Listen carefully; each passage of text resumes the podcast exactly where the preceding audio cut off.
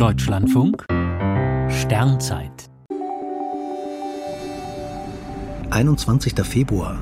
Die V2 und der Erstflug der Bumper-Rakete. Morgen vor 75 Jahren ist die erste zweistufige Rakete ins All gestartet. Die Bumper Wack war eine Kombination aus einer deutschen V2 und einer US-amerikanischen Wack Corporal.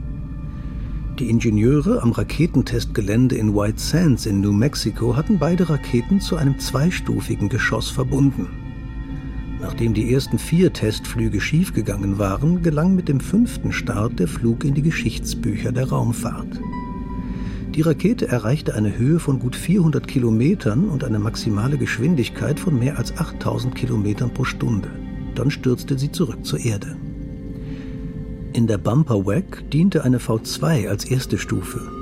Als diese nach rund 30 Sekunden ausgebrannt war, trennte sich die Corporal als zweite Stufe ab und zündete erst dann. Man wollte ausprobieren, wie sich verschiedene Raketen kombinieren und im Flug nach dem Abbrennen sicher trennen lassen denn es war schon damals klar, dass man nicht mit einem Motor allein in die Erdumlaufbahn gelangen konnte. So eine Rakete wäre viel zu schwer. Moderne Raketen verfügen über mindestens zwei Stufen. Eine ist für den Flug durch die dichte untere Atmosphäre ausgelegt, die andere für die dünneren oberen Schichten. Manchmal kommt sogar noch eine dritte Komponente zum Einsatz. Diese Oberstufe bringt die Satelliten auf die gewünschten Umlaufbahnen. Sind die Unterstufen ausgebrannt, werden sie als Ballast abgetrennt.